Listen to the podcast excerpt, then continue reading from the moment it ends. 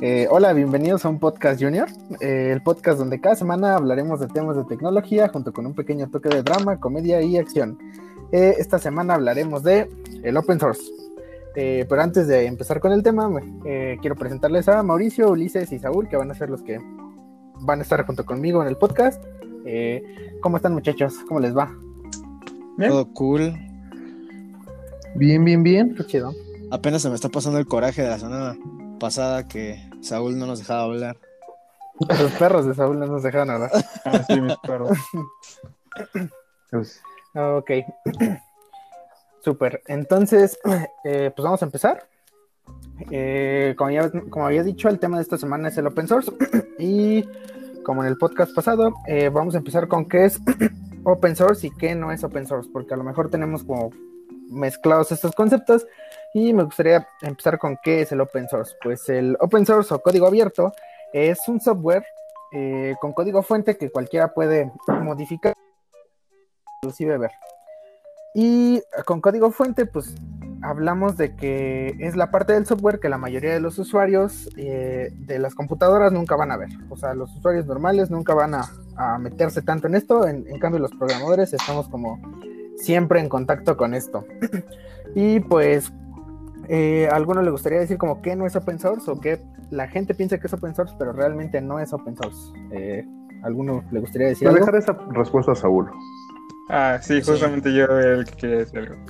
Para ver si así te callas durante todo el programa.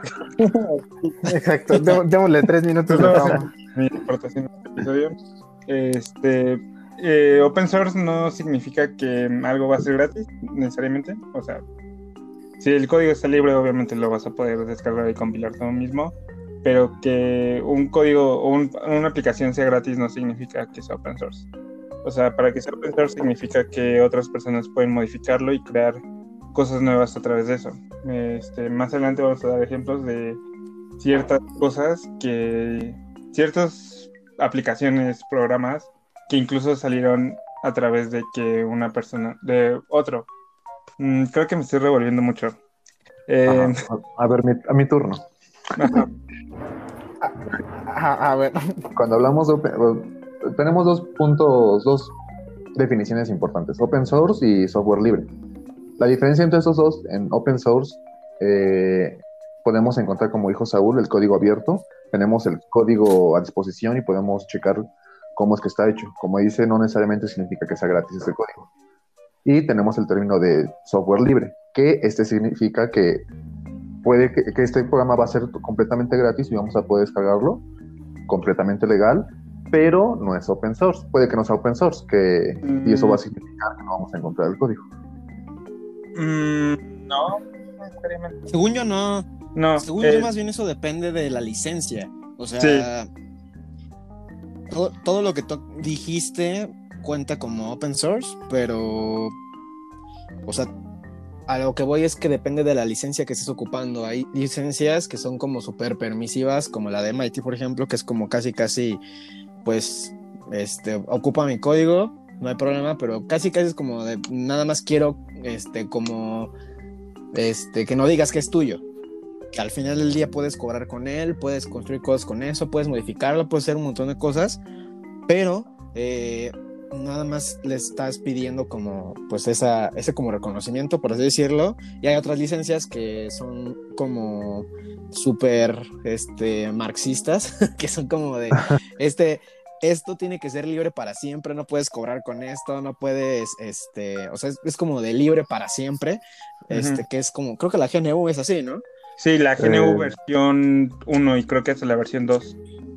Y la versión 3 ya es un poco más amigable a, a que puedas y así, cobrar. Pues es justamente, depende de la licencia eh, que vas a hacer como el uso de cada código. Pero al final de cuentas, software libre, pues es este. Pues que tú lo puedes ver realmente, o sea, que tú puedes verlo en, algún lugar, que puedes modificarlo y así, pero no siempre vas a poder cobrar por él, depende, Open source. Ah, bueno. Es que, bueno, esa es, la diferencia verdadera de open source y software libre. El open source puedes ver el código, pero no necesariamente vas a tener el permiso de modificarlo. Y el software libre, este, los creadores de esa ideología lo manejan así. Es más una ideología de que tú puedes eh, hacer el código tuyo, o sea, lo puedes descargar gratis, lo puedes modificar, este, implementar cosas nuevas, o sea, tú puedes hacer lo que quieras con él, o sea, es libre de que tienes todas las libertades eh, para hacer lo que tú quieras con él y ya. Es como, es como el meme de, de ahorita de Box Bunny, de es nuestro código. Ah, es nuestro código, exacto. Esa es la idea del software libre. No es nuestro código, es nuestro código. Que lo puedes hacer tuyo. Sí, sí, más bien Ah, el open source es literal código abierto y, y lo que yo dije software libre es free source. O sea, sí, creo que tienen razón en ese aspecto. Exactamente. Pero bueno, o sea, la idea es que, eh, pues al final del día, open source o código abierto, pues es que todos pueden verlo, ¿no? Eh, puedes incluso modificarlo y distribuirlo, pero dependiendo de la licencia, porque no es como de eh, todo va a aplicar igual. Al final del día depende mucho. Sí, creo que Ok, Y- súper. Entonces, ajá, sí, no iban a decir otra cosa. no, sí, No. te iba a dar la pauta para que siguieras. Ah, ok. y aquí es donde, donde viene otra pregunta que se me hizo muy interesante y es, ¿realmente el open source o free source o todas estas cosas solo le importan a los programadores? O sea, ¿realmente todo esto solo lo ocupan esas personas que están atrás de las computadoras? Y no se me una pregunta algo interesante. Entonces, ¿qué opinan al respecto? Eh, si quieres saber, yo empiezo. Yo creo que no, o sea, s- hay algunas cosas en las que... el- Ahora es que lo que pasa es que va a haber software eh, abierto, bueno, código abierto para todo tipo de usos. Por ejemplo, eh, un ejemplo que voy a poner, un poquito adelantándonos, es quizás un lenguaje de programación, ¿no? Python es este, de código abierto. Entonces, en este aspecto quizás no le importe tanto a un usuario común, pero sí nos importa a nosotros. Eh, y creo que realmente es complicado que un lenguaje de programación como que sobreviva por sí mismo, o sea, como en una empresa, eh, como ya saben Java, porque lo padre de que sea open source es que tienen ojos de todos lados y de todo el mundo. Entonces, además de ser pues gratis, eh, bueno, que casi siempre son gratis, eh, toda la gente lo está como manteniendo. Cuando sale algo, seguramente al- algún bug por ahí, seguramente alguien se va a dar cuenta. Por otro lado, vamos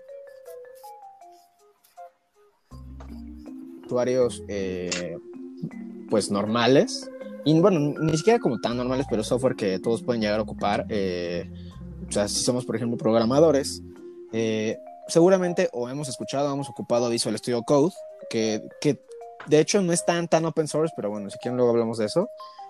Pero justamente tú te puedes meter al código fuente de Visual Studio Code, eh, puedes aportarles, eh, y yo creo que la parte padre de, de todas estas cosas es que mm, es muy probable que sean cosas más seguras, es decir, eh, no es como que vaya a haber eh, un backdoor o, algo- o algo así que te estén haciendo las empresas. Más al final no, del no necesariamente seguro.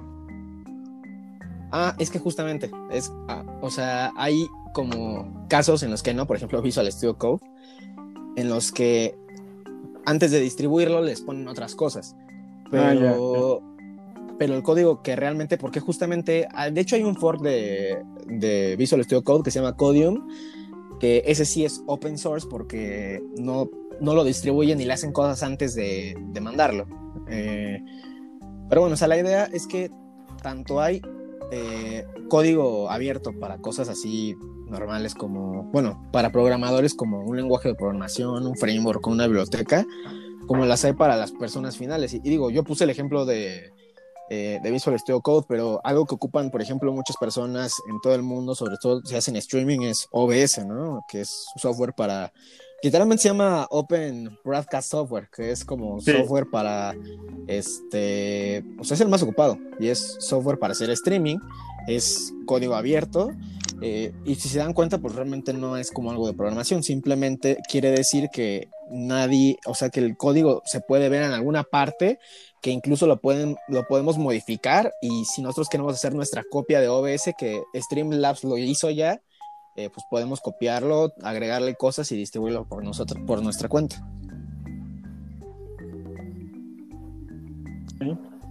Ok, me perdí. Fue mucha explicación. Mucho texto. Mucho texto. No, estuvo muy bueno. Eh, sí, justamente en pocas palabras, eh, creo como Angelito eh, me, me lo explicó bastante bien, eh, pero en pocas palabras sí sería eso. O sea, claro que a, los- programadores nos, va a importar un poquito más porque justamente hay muchas de las herramientas que utilizamos son enfocadas en este mismo sentido de open source, pero creo que también hay muchísimas herramientas que las personas en su día a día utilizan que son open source y ni siquiera lo saben. Y justamente vamos a tocar ese tema un poquito más adelante. Y justamente hay herramientas de todo tipo, de enfocadas a todo tipo de usuario que son open source. Es nice. Eh, sí, Y ahí, ahí yo como metiendo un poquito, eh, eh, volviendo a la pregunta de si solo le importa a los programadores, o sea, yo creo que en parte sí, y en parte no, o sea, como ya dijeron anteriormente, sí hay cosas que pues ya los programadores nos, nos ayudan buen, ¿no? Y, y como que están bonitas y todo, pero sí también hay cositas que, la- que las personas que no están como en este mundo pueden usar y pues, las- pues las usan día a día, entonces pues sí, o sea, realmente está muy chido eso de- del open source. este, sí. eh, Aún no sé si quieras decir algo. eh, sí, ¿no me oyen? Sí. Ah, ok. Este, es que ya había empezado a hablar. Eh, sí, eh, yo digo que es un rotundo no. El open source no es exclusivo y no le debería de importar solamente a los programadores. ¿Por qué? Porque este, el open source permite ciertas cosas que incluso aunque no sepas programar te van a beneficiar. Ahorita creo que hay alternativas open source para todo tipo de software que usen. Este, y tiene unas, gran, unas muy buenas ventajas un- que, bueno, lo creo que vamos a tocar un poco más a fondo más adelante. Pero, por ejemplo, la comunidad en programas open source es muy grande. Este, tal vez mm, tú no sepas programar, por ejemplo, en el caso de OBS, pero tú dices, ah, pues he estado usando este software en un foro de comunidad, de la comunidad de las personas que usan OBS. He estado utilizando este software y pienso que sería muy chido agregarle esto. Y tal vez tú no sabes programar, pero tienes una idea y en ese foro se conecta con alguien que sí sabe programar y dice, ah, a mí también me serviría mucho. Este, y lo crea. Y también va a estar accesible a ti de forma gratuita. A diferencia de, he probado muchos softwares cerrados que busco algo, un template o una cosa y casi todo, o sea, para empezar tienes que pagar la licencia del software y después tienes que pagar por esas cositas extras y siento que es muy tedioso. Y en la comunidad open source eh, FOSS eh, es más fácil que puedas obtener cosas, bueno, personalizar un poco más tu, app para que sea más fácil para ti. Ok, entonces aquí es donde eh, podemos tocar como un poquito eso de qué justamente qué software eh, usamos en nuestro día a día y que justamente es open source. Entonces, eh, bueno, Chelito, Ah, ¿quieres va, empezar? pues, eh, a ver, déjenme, de hecho, incluso puedo ver como de una vez mis aplicaciones. Eh, pues yo creo que, o sea, realmente casi todo lo que yo ocupo al día a día, al menos para trabajar, es open source. O sea, podemos empezar, por ejemplo, con Visual Studio Code, que es mi editor de texto pues, que más ocupo en la gran mayoría de casos. Eh, y que, bueno, o sea, es open source, entonces, eh, pues, ah, y justamente, bueno, después hablaré de eso, pero eh, considera como open source. Mi terminal se llama Hyper.js, también es, es open source. A ver, ¿qué más? ¿Qué más? Eh, Chrome también puede contar como open source. eh, no como tal Chrome, sino yo diría que Chrome, que es el núcleo. Pero, pero bueno, por ejemplo, Chrome, que es pues, el navegador que, ocup- que ocupamos eh, siempre, pues también cuenta como open source. Y digo, algo que, digo, yo no ocupo como tal, pero sé que es open source y que quizás no saben a veces, es Android. O sea, Android como tal es open source.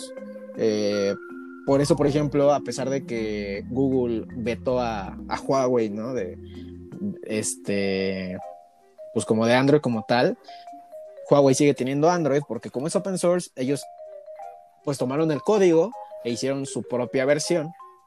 Entonces tienen Android nada más que sin las herramientas de Google, pero pues justamente por eso funciona eh, Android.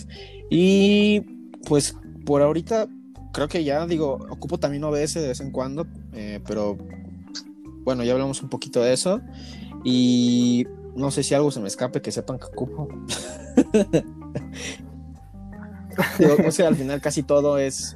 Eh, O sea, casi siempre trabajo con lo mismo. Entonces, digo, hay más herramientas seguramente como Postgres, que es una base de datos que también es open source. eh, Linux también es open source. eh, Docker también lo ocupo y es open source.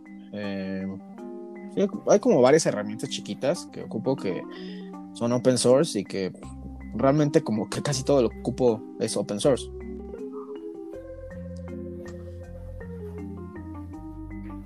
Ok, súper. Este, Ulises, ¿tú qué onda? ¿Qué onda contigo? ¿Qué usas que sea open source? eh, vaya, eh, creo que Monanchelito dijo mucho de la lista, así que a ver qué se me ocurre. No, pero yo lo estaba, yo lo estaba viendo mi Ma- Mac. ya, la lista que hicimos en la semana ya valió. Gracias, amigos. Anda, Lo está, estaba leyendo la lista que pusieron aquí en mi Mac. Ah, no, de hecho, justamente Pues leyendo la lista también digo, se me, fa- me faltó un poquito hablar de eso, pero los lenguajes de programación que ocupo casi todos son open, bueno, más bien todos son open source, los y las bibliotecas. Pero Ya déjanos algo, van. güey. van, Pues cállate. Eh, Git, por suerte se olvidó creo, mencionar a Git, este, este Mau. ya creo, no me acuerdo si ya lo tocamos en los capítulos anteriores. Git es un sistema de versionador de código y es el que ocupamos. Eh, bueno, casi todos los, los motores que, que conocemos, GitHub, GitLab, Bitbucket, todos utilizan Git como núcleo. Me parece ser que Saúl me comentaba que Git, que Bitbucket utiliza otro, que aparte de Ah, Git, ¿no? sí, también puedes usar Mercury en Bitbucket. Mercury es open source, Mm, no sé. La verdad. no sabrías decirme. es Mercurial, ¿no? Bueno, y justamente hablando de Mercury, no sé. sí, creo que creo que sí, Mercury. según yo sí es open source. Sí, Mercury es este ah, es gratis. A ver, ahorita. ahorita Sí, sí, sí es open source. Sí es open source, tiene licencia GPL. Ok. Ok. Eh, también GitLab, hablando de esto mismo de Git, GitLab también, que es una plataforma de repositorios remotos que utilizamos en conjunto con Git, también es también es totalmente open source y también es algo que utilizo demasiado. Bueno, eh, más o menos, con, con mis repositorios privados, pero ha cambiado la cosa, ¿no? Android, como lo mencionó justamente este Mau, eh, y justamente este era uno de los temas que veníamos, Android es una de las cosas que son open source y que la gente utiliza su día a día. Puede que igual a la gente no- normal no le interese justamente esto de ver el código y todo esto, pero pues para que sepan que justamente el open source está metido en nuestra vida, en nuestras vidas más de lo que creemos. Y pues cedo la palabra a Saúl para que diga las que quedan. Liberen a la bestia del open source.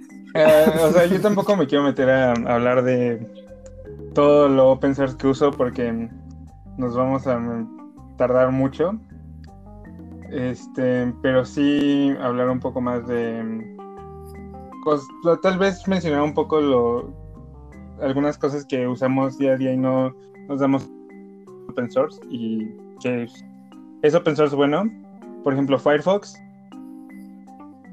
navegador es completamente open source. Eh, si se ponen a buscar un poco en la página de Mozilla, van a encontrar de hecho varias versiones de, de Firefox, este, que incluso hay unas que sacan una versión diaria, casi casi.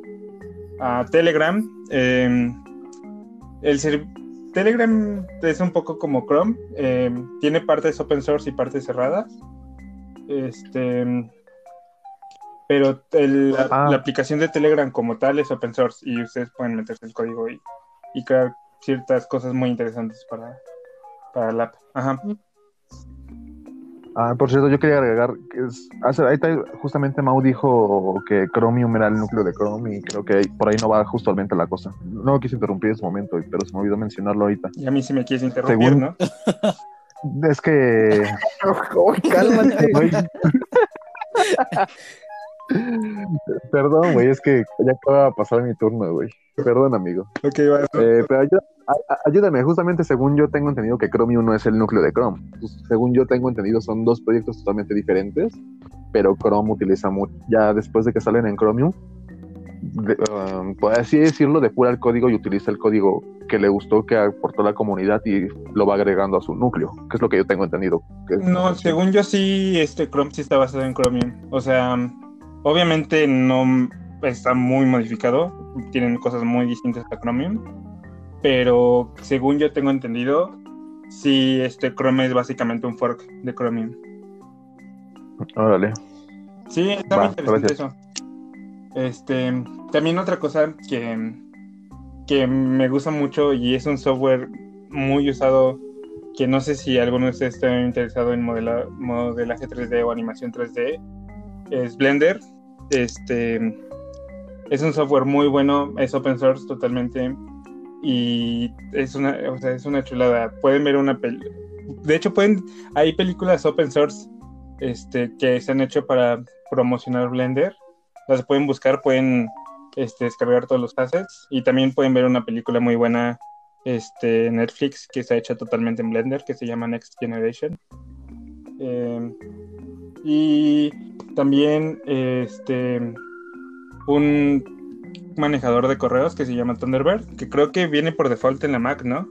¿Mau? Eh, no, según yo no, pero viene, según yo viene por default en algunos de Linux, ¿no? En algunas distribuciones. No, ajá, es de, es de Linux, Ajá. sí, aquí lo tengo. No, Thunderbird. pero en la Mac. Es que yo he visto muchos.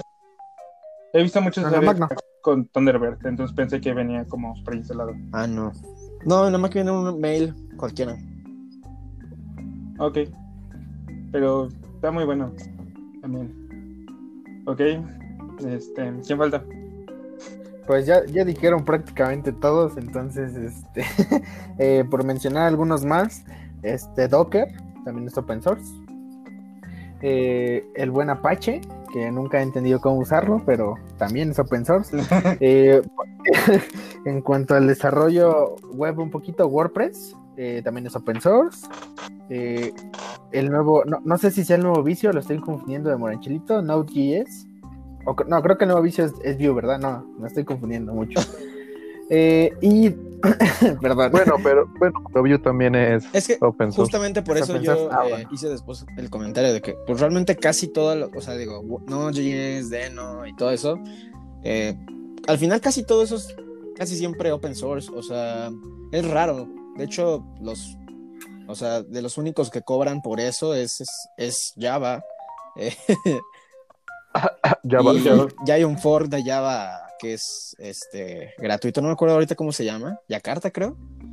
Eh, pero bueno, Yakarta. Ajá, pero realmente, Pero hay muchos, o sea, al final del día. hay muchos lenguajes que usan la máquina. virtual, ah, Ah, no, pero es que es diferente ocupar la máquina virtual de Java hacer Java. O sea, por ejemplo, eh, digo, me voy a desviar un poquito, pero es, o sea, el código de Java, o por ejemplo Kotlin, lo que hace es compilar a bytecode para la máquina virtual, pero eso no significa que sea literal que pase a Java. O sea, en ningún momento pasa a Java, sino que pasa como a, por así decirlo, los binarios de la máquina virtual.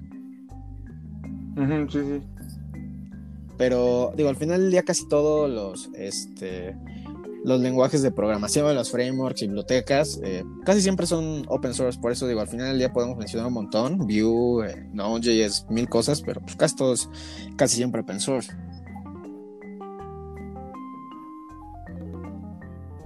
Sí. Sí. ok.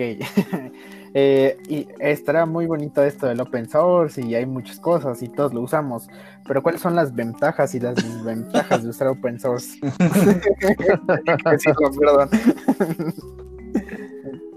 Entonces, ¿quién, Vale. quién quiere empezar? ¿Quién, quiere- ver. quién quiere pelear primero? O sea, bueno, yo voy primero, porque el último. ¿Quién fue el último? Bueno, yo voy primero. Mm, creo que la más clara, que va a ser con la que yo me voy a ir, la fácil.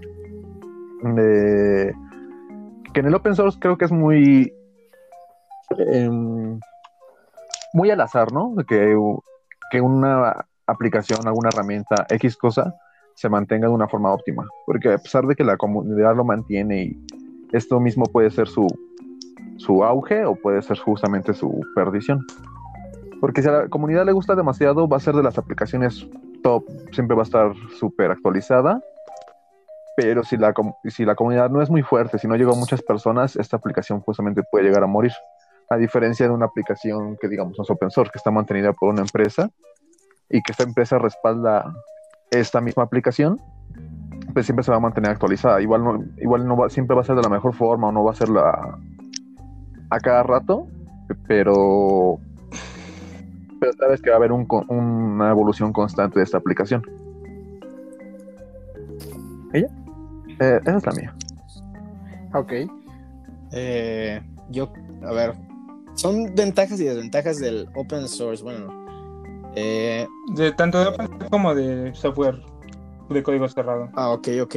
Pues justamente yo creo que, digo, la, la ventaja del open source, pues es que uno es es gratuito, eh, bueno, no, no necesariamente es gratuito, a ver, olvidemos eso, más bien es, o sea, es este abierto el código, es decir que si nosotros quizás queremos modificar algo, que realmente yo jamás he modificado nada, pero si queremos modificar algo, creo que estamos como en toda nuestra disposición, entonces está padre, aparte de que, o sea, lo padre de los proyectos que normalmente son open source y claro que son populares, es que tienen ojos de todos eh, por todo el mundo, ¿no? Entonces, de cierta forma avanza como rápido, pero la desventaja que yo le veo, por ejemplo, a comparación del software, que no es eh, así, sino que, por ejemplo, software cerrado, software que hace la gente, es que este, yo creo que está más eh, expuesto a brechas de seguridad.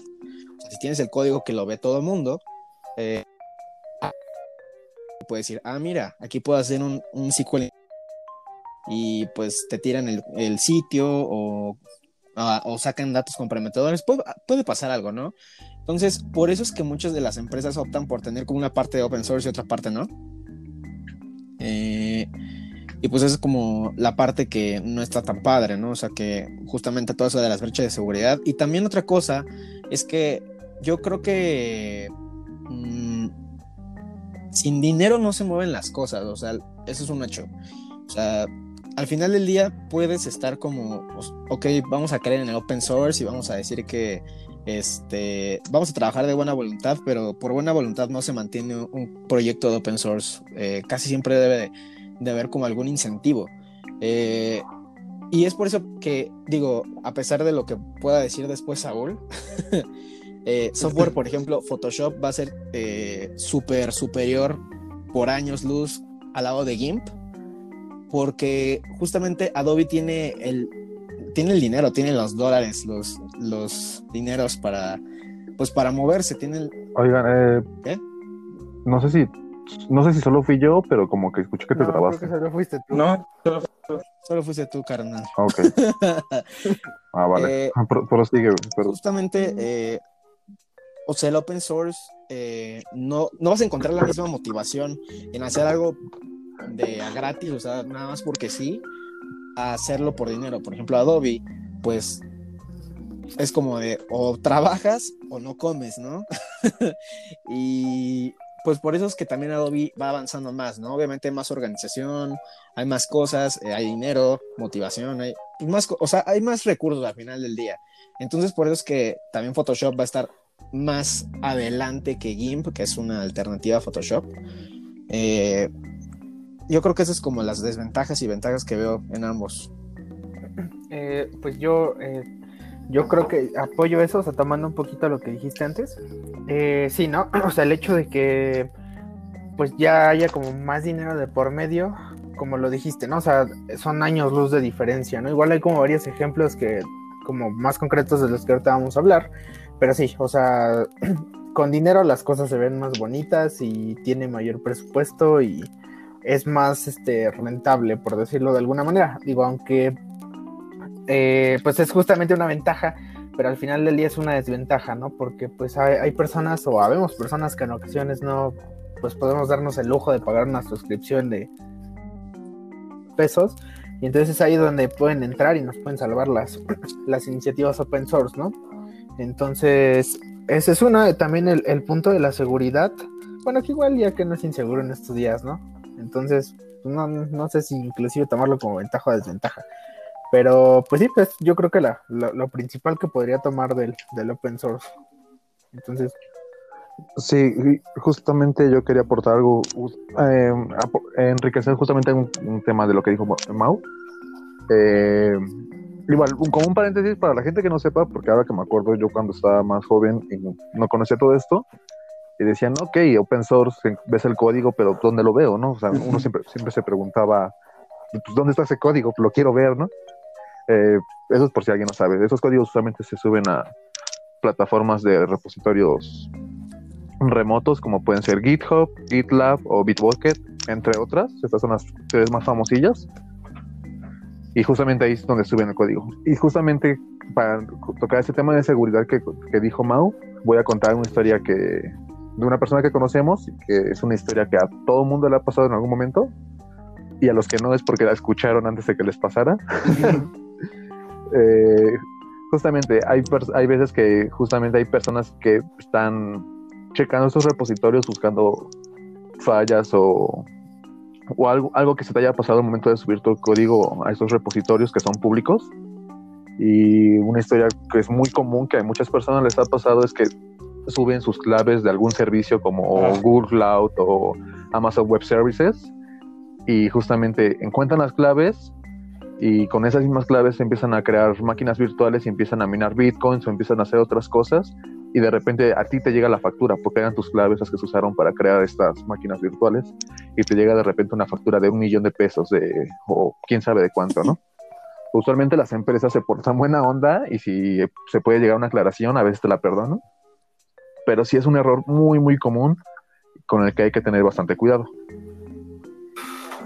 Y Ah, yo también quería, quería contar esa historia para yo también enriquecerlo. quería contar algo que, que, o sea, de otro, otra ventaja que le veo al, al software que es cerrado, que se me había olvidado comentar, es que normalmente al final del día también la gente que hace código cerrado también te ofrece como, o sea, te ofrece como tal el servicio, no solo el software. Entonces, es difícil que en algo open source encuentres soporte, porque es como de, ah, bueno, te va a ayudar, pero pues así de gratis, pues ¿para qué, no? Entonces, al final del día, sobre todo en empresas, es muy importante esto de lo- del soporte, ¿no? O sea, por ejemplo, eh, hay versiones, ca- casi siempre hay versiones incluso enterprise de cosas populares que ocupamos, llámese Docker, eh, Node.js. O sea, siempre va a haber como cosas que tengan eh, como alguna versión enterprise para dar justamente ese soporte, ya obviamente con paga.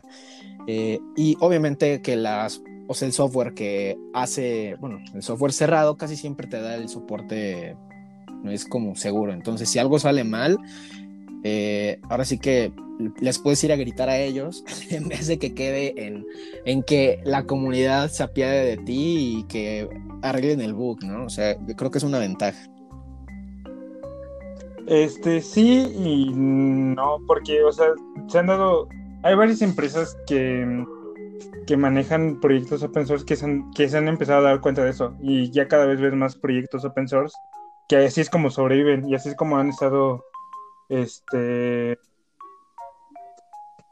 sobre, este, han estado alcanzando a empresas cerradas, este, que, que te ofrecen el servicio, certificaciones, soporte empresarial y mantienes el software libre para que las ideas sigan fluyendo. Em, pero, Ah, pero también, o sea, digo, aquí también hay que estar de acuerdo que los proyectos normalmente tienen que ser como muy populares para que lleguen a ese nivel. O sea, digo, podemos hablar de, ok, no, JS y esto, pero por ejemplo, si estás en una biblioteca para Python es difícil realmente como... ah, pero, ajá, o sea, ya hablando de términos de desa- de desarrollador, yo digo que puede que no sea tan necesario. O sea, ya a nivel empresa un, poco, pero para eso contratas gente que sabe. Para eso No necesariamente. O sea, mira, te pongo, te pongo un ejemplo que es como eh, tal vez sabotearme a mí. eh, yo una vez, hay una, hay una biblioteca para Python que se llama eh, eh, Py, PyExcel, no me acuerdo, la verdad. Es una biblioteca ya, de Python para, ajá, es para manipular archivos de Excel mediante Python. Y a- Creo que es PyXLS, ¿no? Sí, creo que sí. eh, PyXL, pues es Excel, ¿no? Ajá, sí, el Bueno, formato de Excel. Sí.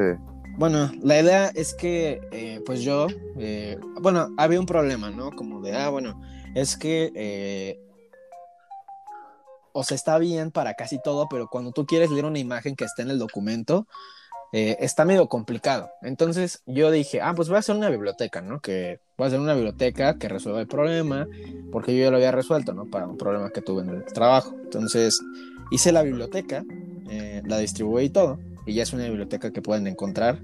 Eh, no me acuerdo exactamente y la verdad es que no le, no le deseo ahorita que la ocupen a alguien, Wink, wink. pero justamente, eh, o sea, les pongo mi ejemplo como creador de una biblioteca que sí me han llegado a mí issues, así como un issue para la gente que lo sepa es como eh, te, man- te reportan un problema para que lo resuelvas, ¿no? Por ejemplo, me dijeron, ah, es que no me está funcionando y ya les dije, ah, ¿qué versión de Python tienes? Y me dijo, me, Cámara, güey, arregla tus chingaderas.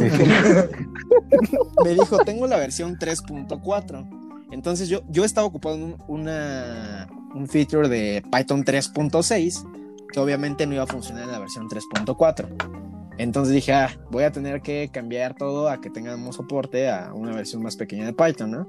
Luego me mandaron como otro problema de que, ah, bueno, este, quizás estaría más padre que en vez de que devuelvas un diccionario, devuelvas una lista, algo así, no, no me acuerdo la verdad. Y esos dos issues no los he resuelto, o sea, porque, digo, hay, tengo otras cosas que hacer y tampoco es como que diga, hoy tengo muchas ganas de hacerlo, ¿no? O sea, este, no tengo como la super motivación ahorita. Eh, y justamente eso puede pasar con otra biblioteca, siento yo, o sea, como de, y me ha pasado, que es como de yo necesito algo eh, y veo que la gente está ocupando, no sé, esta biblioteca, pero para cierto caso de uso no funciona. Entonces tienes que esperar o tú resolver el, el problema o esperar que alguien se apiade de ti y que resuelva el bug. Si alguien, si alguien en este podcast se quiere animar y arreglar los issues de Mau, mándenos un mensaje en, nuestro Mándale, más Instagram. bien, más Ah, bien sí, fue ya tenemos. fue- Qué buen plug. Arroba un podcast junior. Todo junto. espacio publicitario. Este, ahí también nos pueden mandar historias de sus, sus problemas con open source. Ok, sí. O sea, sí, este, admito que, que necesitas como que sea popular, pero eso también pasa con el software cerrado. O sea, Adobe en un inicio no fue como que Adobe lo que es hoy. Ah, pero o sea, es tú- diferente, o sea, tú puedes como transmitirle esa frustración a alguien más, o sea, no es como que digas, oh rayos, ¿no? O sea, al final del día, cuando tú estás ocupando open source, no estás como en una postura de reclamar. Cuando por otro lado, cuando tú pagaste algo que es este código cerrado, ahora sí es como, de, oye, estoy ocupando tu producto porque no funciona. O sea, estás diciendo que un- una ventaja del software cerrado es poder quejarte a gusto. Exacto. Eh, eh, O sea, sí te, sí te puedes quejar. O sea, o sea deja, tu, deja tu quejarte. O sea, estás pagando por un servicio mínimo o un producto y tienes el derecho de exigir de que, se- entre comillas, ¿no? De, de exigir que ese producto se arregle el error que te está causando. Y justamente es lo mismo, volvemos a la empresa. Tú como dueño de la empresa puedes decir, y le pagas, tienes tus trabajadores a los cuales le estás dando un sueldo, puedes decirles, güey, arregla esto, porque para eso te estoy pagando. Justo. Ok, también, eso también lo puedes hacer en proyectos grandes de open source. Ah, sí, pero, o sea, muy grandes. O sea, muy- o sea, justamente No tan ve el ejemplo de Moranchelito. O sea, él dice, o sea, me da flojera o no tengo las ganas de arreglar como eso. No digo, es un, es un proyecto relativamente pequeño, pero pues, pues sí es cierto. O sea, si el, Ok, meme, si te llegara un sponsor de GitHub para que arreglaras esos problemas, ¿los resolverías Ah, o no? sí, probablemente sí, o sea, Ajá, con voy. dinero, ca- ¿cómo va el refrán? Con dinero baila- el dinero baila el perro. Exacto, o sea, es diferente, pero es que al final del día también hay que tomar en cuenta que los proyectos grandes eh, sí tienen donadores activos, eh, pero también está complicado vivir de donadores, o sea, de que digo, también, o sea, si es posible, por si alguien tiene la duda, si es posible vivir eh, como completamente trabajando en proyectos open source. Hay gente que se gana la vida así y no hay problema, pero ya son proyectos más grandes. O sea, te puse mi ejemplo que es una biblioteca de una persona y no estoy seguro que no soy el único. O sea, hay un montón de bibliotecas que solo desarrolla una persona y que a veces están hasta este o sea, que están descontinuadas porque nadie les ha metido ya mano. Incluso te pongo este ejemplo. Hay una biblioteca que se llama Core.js, no sé si la han como escuchado por ahí. Sí, creo que sí. Ya está, ya está de, ya pasó mejor vida, ¿no? Me parece. Eh, mm, algo, bueno, justamente de eso iba a hablar. Eh, lo que pasa es que la verdad no sé qué haga exactamente, les voy a mentir si les digo que sé qué hace exactamente, pero sé que lo ocupan eh, muchos proyectos open source como por ejemplo Gatsby, Babel, Bauer, o sea, hay un montón, pero de verdad, yo creo que es hasta la biblioteca más ocupada por proyectos de JavaScript. Y el creador de la biblioteca, que solo es un creador, eh, lo metieron a la cárcel. Entonces, ay, ¿qué vas a hacer? O sea, ahí ni con dinero, ni con dinero la armas. Entonces, justamente a eso me refiero. Pero, o sea, esto es lo padre. Y eso es lo que más me gusta. O sea, yo he visto. Yo, en la cárcel, güey, no en la cárcel es lo no, padre. O sea, lo padre no es que esté en la cárcel. ok, hablando del código, dejando un poco a las personas a un lado. O sea, supongamos que desapareció, no, no pagó su internet. Y no ha pagado su internet y por alguna razón no se ha querido conectar a su página de GitHub. Ignoremos que está en la cárcel. Pero hay muchos. hay muchos proyectos que o sea, como tú dices, esa es una, una librería muy necesitada. Hay mucha gente que quiere invertirle, seguirle invirtiendo a eso y dice, ah, va, este, pues no es, o sea, ya cuando es un proyecto grande no es solo una persona. Y se vuelve a que alguien dice, ah, pues yo puedo hacer un fork y puedo seguir manteniendo este código.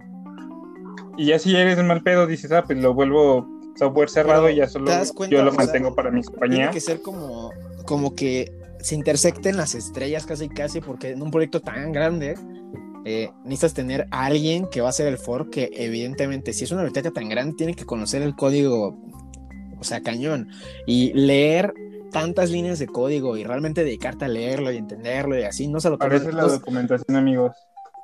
Pero no, no es lo mismo, o sea, digo, la documentación está para cómo se usa pero para cómo funciona no está la documentación. o sea, la documentación de cómo funciona. Sí, claro que sí, sí hay documentación de cómo funciona. Es una mala práctica no, no documentar tu código.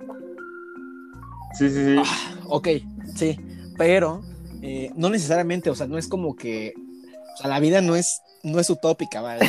hay bibliotecas. Es que no te estoy diciendo, te estoy diciendo, hay varias, varios proyectos, o sea, sí, sí tiene su punto la verdad, O sea, justamente yo estoy, entiendo también lo del Core.js, que sí, yo también lo he visto, que es una librería muy, muy, muy utilizada en proyectos cabrones. Y entiendo lo de que el, creador era una sola persona.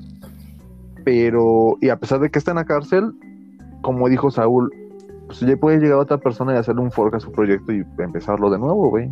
Y aunque no haya documentación, güey, pues ni pedo, güey. Si, si la verdad es una librería tan usada, güey, que tantas librerías dependen de ella, güey, pues las empresas que utilizan estas librerías van a meter las manos al fuego y van a decir, pues órale, ponte a chambear en esta madre, güey. Es como, por ejemplo, Grupo Walmart, güey.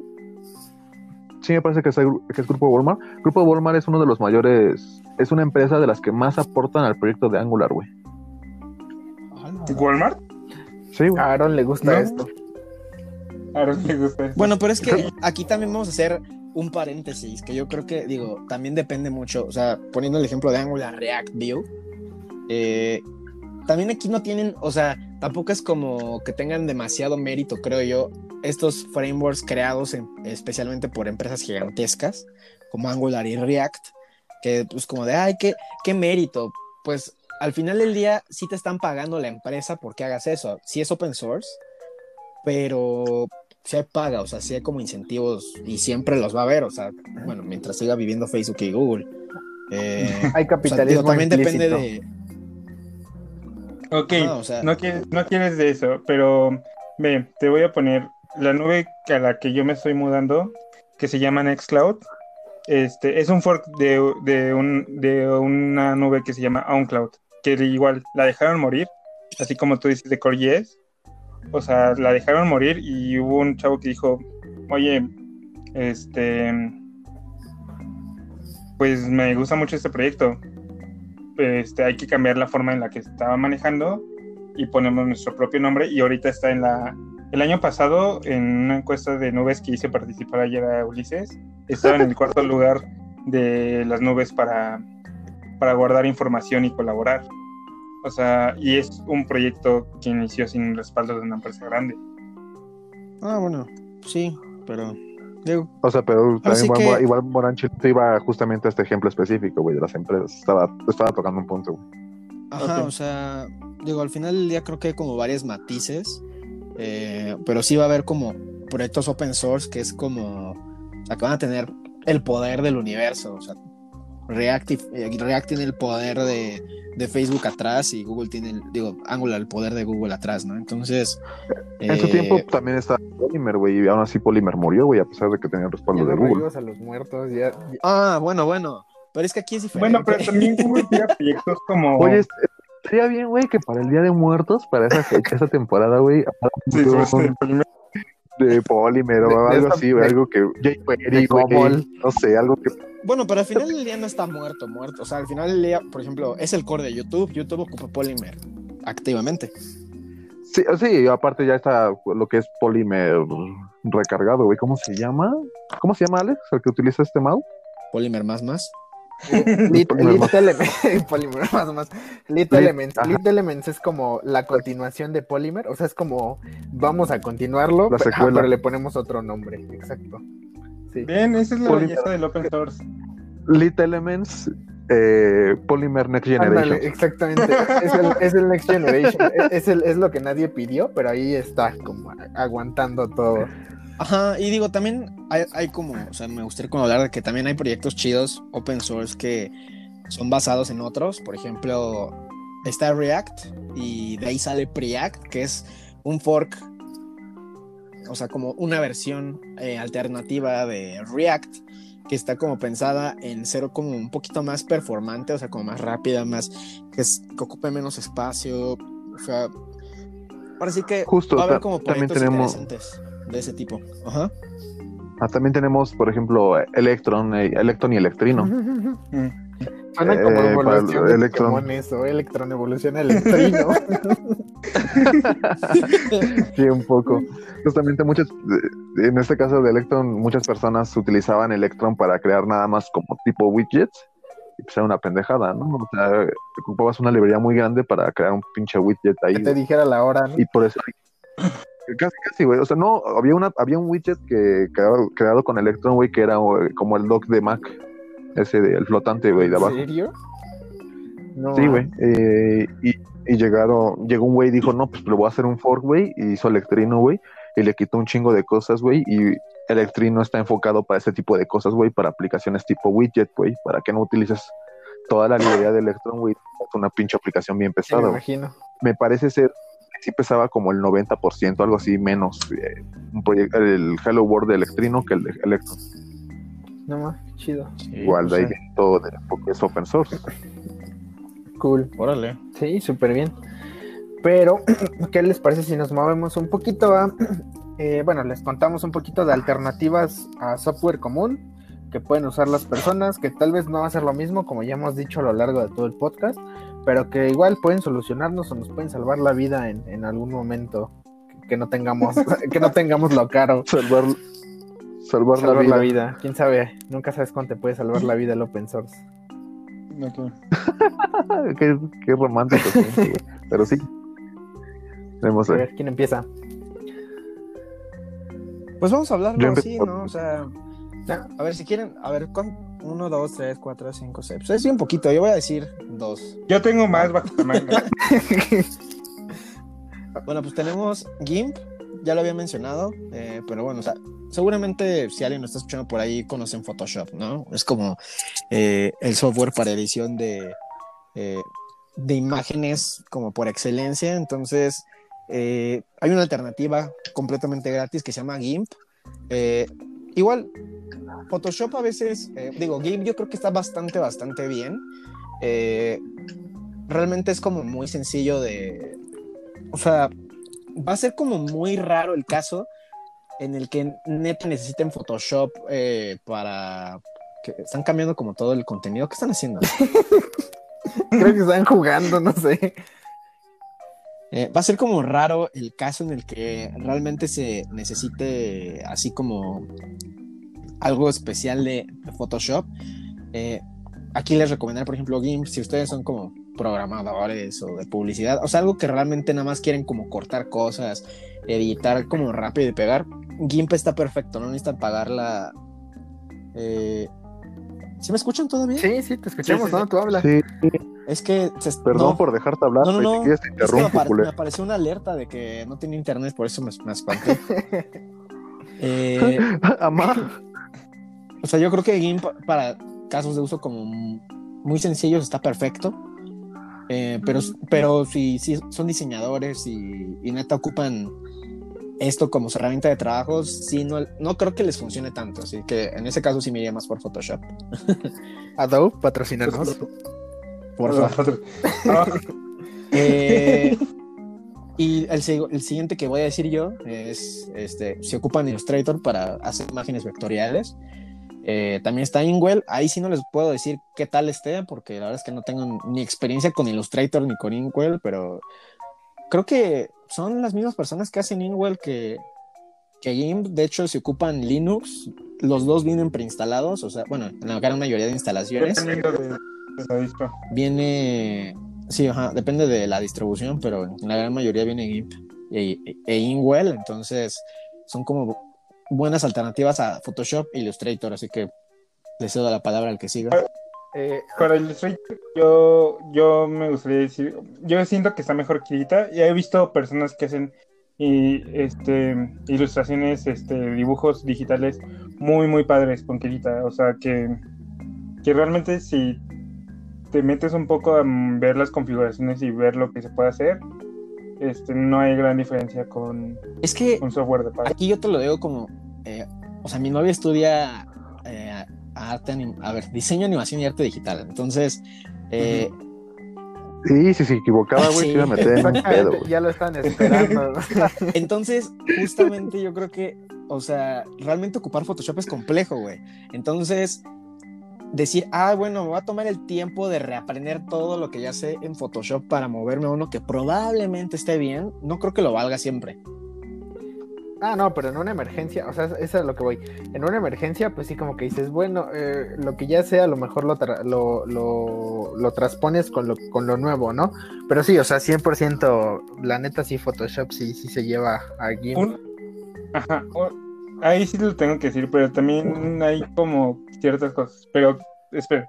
Eh, pero también es un podcast junior, güey. O sea, yo lo, yo lo digo más como para personas que, que sean, por ejemplo, mm, estudiantes como nosotros, que, que le den la oportunidad a, a, sea, open source, a ciertas cositas. Porque, Ah, sí. por ejemplo, hay, hay una comunidad de youtubers que he visto que se, que se dedican a hacer todos sus videos con, con herramientas open source. O sea, y, y hacen unas ediciones de fotos muy padres y e ilustraciones.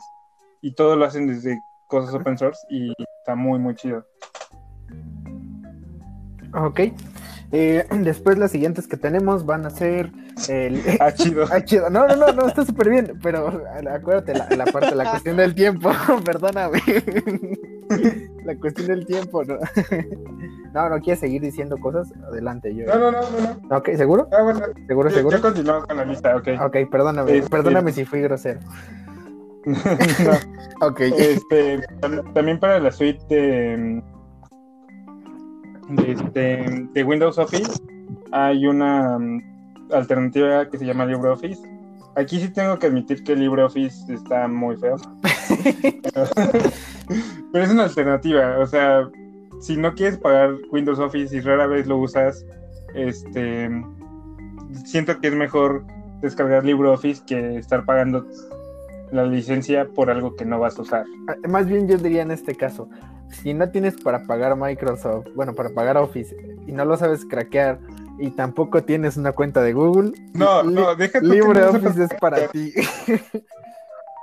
Deja tú que no lo sepas craquear. No craqueen cosas, chavos. Es muy Eh, Eso no es open source.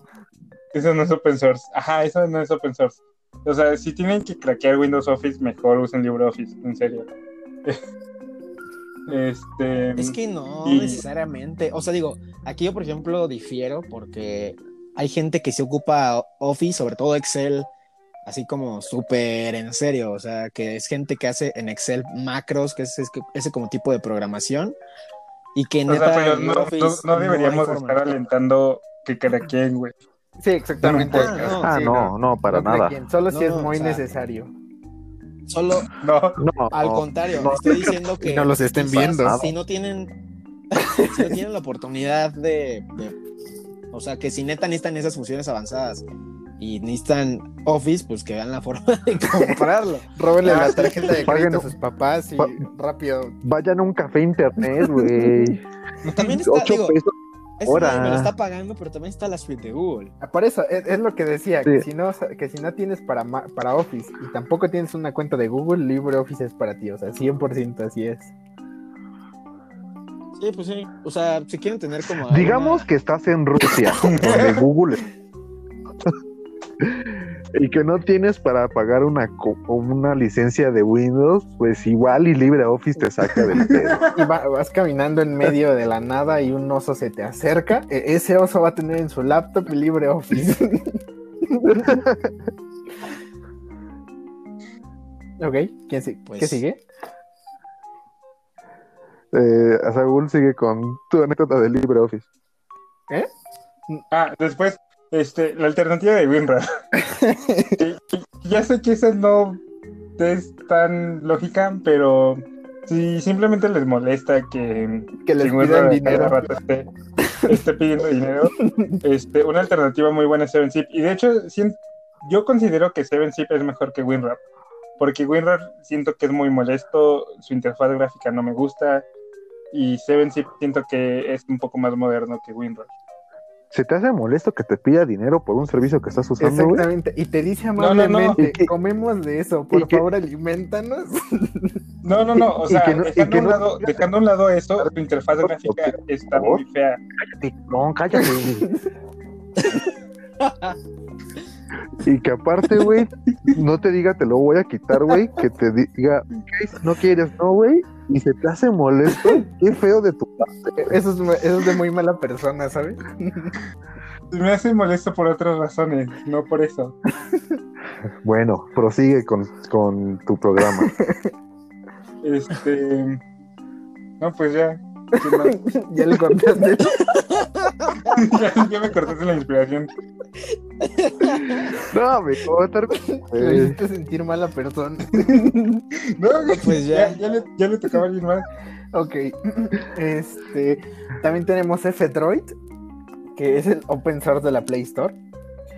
Eh, Ah, ajá. esa yo la quería decir. Ah, no, pues La- dila, dila, dila. Yo- Déjala al final, déjala al final para que hable un poco más de eso. Ok, este, y también tenemos Patlan, que, en- que es como la alternativa a Evernote. eh, just, Evernote. Eh, justamente en este podcast, las notitas que estamos haciendo, estamos usando algo parecido. No sé, muy- no sé muy bien, la verdad. Saúl es el que nos, nos lo recomendó. De Este, hecho, este es Patland. Ah, justamente, este es como una alternativa, una alterna- Inception, una alternativa a, a Notion, que es lo que normalmente usamos, y a, a no usar No. una hoja de, de cálculo. No, no, no, no, a ver, a ver, aguanta, aguanta. No, no es una alternativa a Notion, Ah. es una alternativa a Evernote. Evernote. Ah, ok, perdón, a Evernote, ya que me Son, son corrigieron. notas muy sencillas, pero te permite colaborar. Este, puedes ver qué editó, qué cosa editó, qué persona. Hay un chat, este, puedes guardar, este, como hacer los las versiones que haces en Google. Mm, Aquí hay una forma de, este, una forma de guardar como la versión y poder regresar a ella. Lo peor de todo, güey, es que a Saúl le explicó, está bien bonito, güey, que es este Patland, güey, pero Alex se equivocó por culpa de Saúl ayer, güey, que andaba, él- Saúl era el que andaba diciendo que era la alternativa a Notion. Exactamente, Pero me corregiste tú. exactamente. Y ahora, ahora Saúl ya bien chingón, que no aprenden mis errores. o sea, él solito me tendió la trampa y, y llegó como héroe y dijo, no, quítate, idiota. Sí, güey. Ni modo, así, así Pero son bueno, estos pues amigos. La última que, la que yo les quiero decir rápidamente se llama Kipa. Yo hace un tiempo para acá estaba súper paniqueado porque, pues, pendejo yo, utilizaba la misma contraseña en todas mis cuentas. Y de repente que me llega en Twitter, en Twitch. Y no me acuerdo que- en qué otra cuenta, güey, que quisieron entrar a mi cuenta, güey. Y ya fue cuando me paniqué y dije, no, tengo que cambiar las contraseñas en todas partes. Y me animé a empezar a checar administradores de contraseñas. Y los en línea no me gustan, o sea, estaban chidos, pero o sea, que había que pagar, ¿no? Y pues, no tengo dinero para pagar ahorita. y, y había, había unas, unas ah, ofertas, unos planes premium, pero pues igual tuve algunos problemas con ellos, como que no se guardaban bien mis contraseñas. Y de repente me encontré en la tienda de Ubuntu, luego me gusta pasearme para ver qué aplicaciones hay.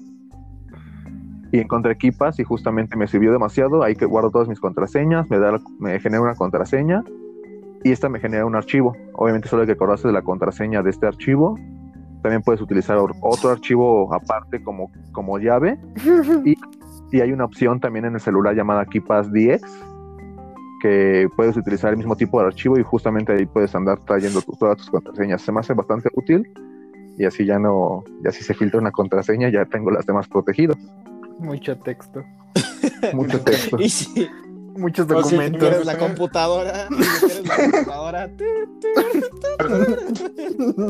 Para eso tienes una nube. Este, usa ¿Ah, sí? Nextcloud. O sea, yo guardo- o sea, te digo que me genera un archivo, güey. Yo tengo ese archivo guardado en la nube, en mi, en mi memoria USB y en mi Google Drive. Mientras yo me acuerdo de mi contraseña, no tengo pedo, güey. Siempre puedo tener ese archivo.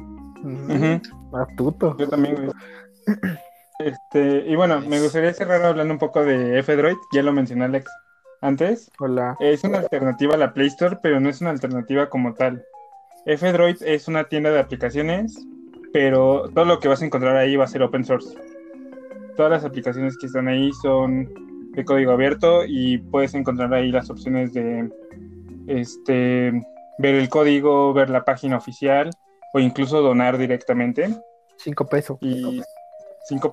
Sí, de hecho, o sea, la- el botón de donación dice invítale un café a los desarrolladores. Tenemos hambre, por favor, ayuda. Los- Y pueden subir también ustedes sus aplicaciones. Hay unas cosas muy, muy chidas. Eh, yo digo que vale, vale mucho la pena descargarla y estar ahí curioseando. Eh, Y ya. bueno, esas fueron las pequeñas alternativas que tenemos a software común, si, si alguien las quiere usar. Eh, y me gustaría pues ya para terminar las conclusiones de cada quien. No sé qué nos pueden decir de- del open source. ¿Quién empieza? Mm, Pues yo quiero decir que está muy chido que, o sea, hay que considerar como ambos lados siempre, o sea, siento que no está bien como decir eh, odio el open source y decir como, o sea, pero tampoco está bien al revés, ¿no? O sea, yo creo que cada uno tiene sus, Saúl va a sus decir buenas eso. alternativas. Exacto, fue como de Saúl. ¿Yo qué? Nada, güey. Nada, tú, tú duérmete otro rato. Justamente creo que cada uno tiene como sus alternativas. eh, al final, creo que el dinero mueve al mundo y que cuando hay dinero las cosas salen mejor, este, aunque, o sea, es una realidad. A veces triste, pero pues es como cierto. Entonces, eh, pues va a haber cosas que van a ser mejores que no sean open source porque de otra forma no avanzarían tan chido. Pero, eh, pues hay muchas cosas que son open source y que deberán de seguir siendo así como los lenguajes de programación y que está muy chido que sean open source porque realmente no hay que pagar por ellas y podemos, bueno, algunas sí, de nuevo. Eh, pero tenemos como la libertad. Ups, no, pero por cierto tienes que pagar. Tienes que pagar por... Pues, Java. Tienes que, tienes que pagar para hacer tu aplicación, para que tu aplicación esté en la tienda. Ah, bueno, pero, también, también en Android, ajá, en Android, o sea, es obviamente menos, pero sí tienes que pagar algo, pues oye, ¿de qué vive Google? Pues oye, Pues sí, pues oye. de tu información, güey. También, pero Oh. ese es otro tema. Siempre te en los temas polémicos, güey. Exacto.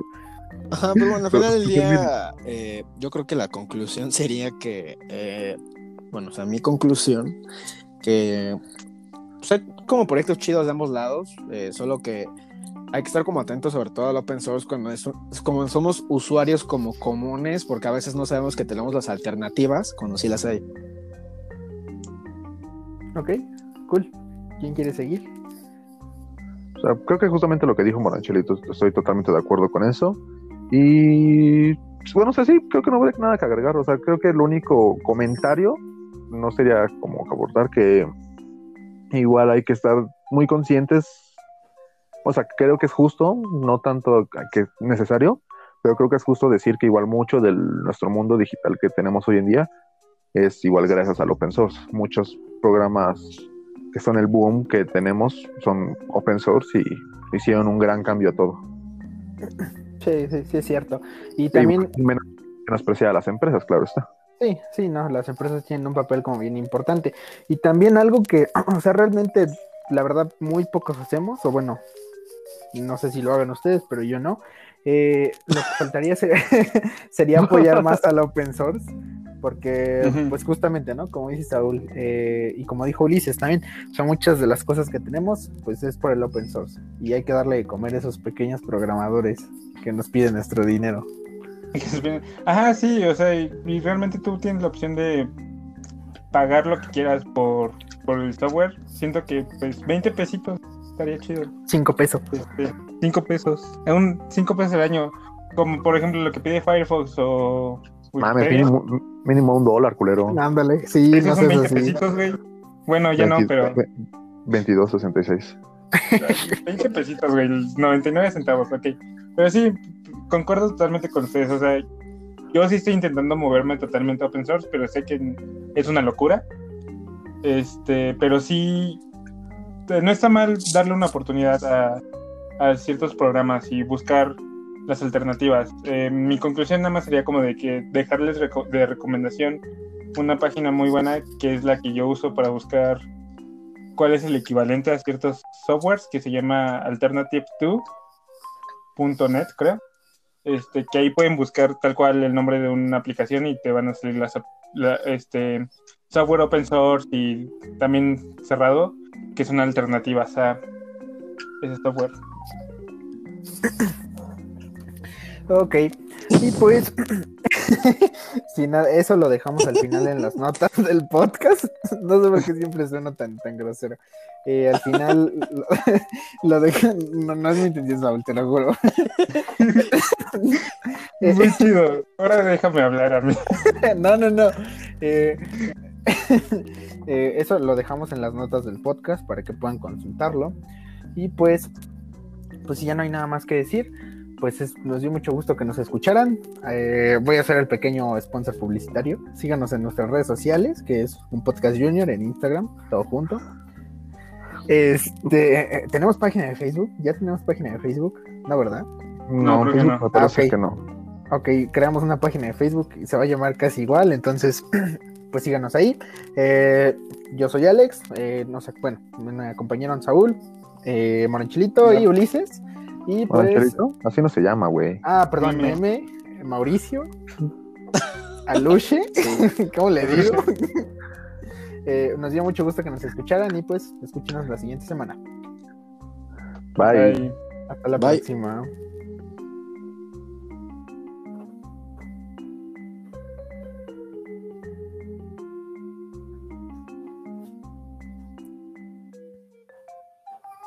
Mande.